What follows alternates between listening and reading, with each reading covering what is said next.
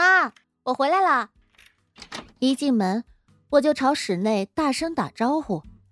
老妈正在厨房炒菜，听到我的声音后，探出头来，不冷不热的丢出一句话：“洗洗手，可以吃饭了。”我一听这音调，心里的警钟顿时敲响。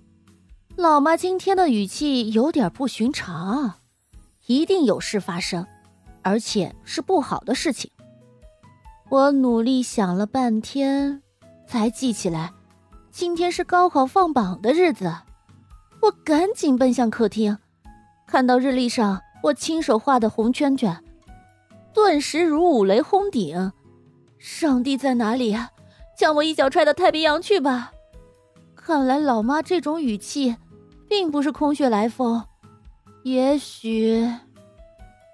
这时候，老妈的声音又飘了过来：“赶紧过来端菜。”我忐忑不安的走进厨房，小心翼翼的观察着老妈的脸色。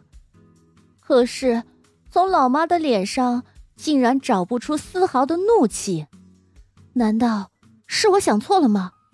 老妈的不寻常表情，并不是因为我的高考。将菜盘子端上餐桌，母女俩面对面坐下，老妈依旧不动声色。